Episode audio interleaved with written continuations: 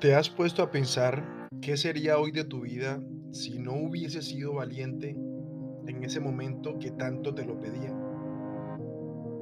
Aunque sea mínimo, aunque sea hoy lo muy poco que has realizado, ya sea por impulso, según tú, o por una decisión loca, aventurada o premeditada, como quieras tomarlo, hoy lo llamaremos valentía esa voz interna que nos pide a gritos que debemos cometer alguna locura, porque es así como lo vemos en primera instancia, que luego de materializar objetivos y ciertas cositas se convierten a veces en nuestros más grandes y mejores triunfos.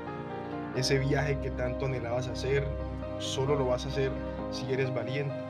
Ese negocio que tanto quieres emprender, solo será realidad si eres valiente. Incluso a esa persona que amas o que te gusta, llámalo como quieras. No se va a enterar de lo que sientes si no se lo dices.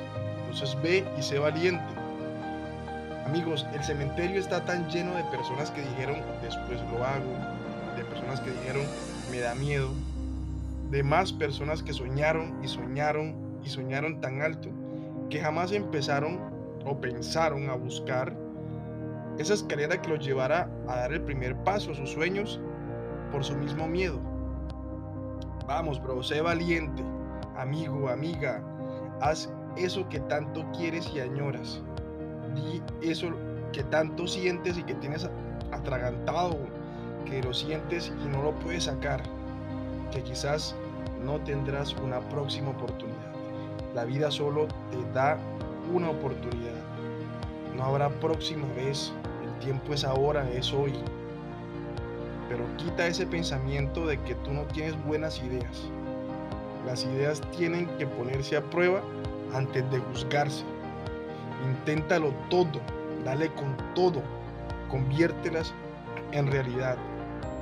Haz realidad tus sueños, dale tamaño, forma, lo que quieras, pero inténtalo.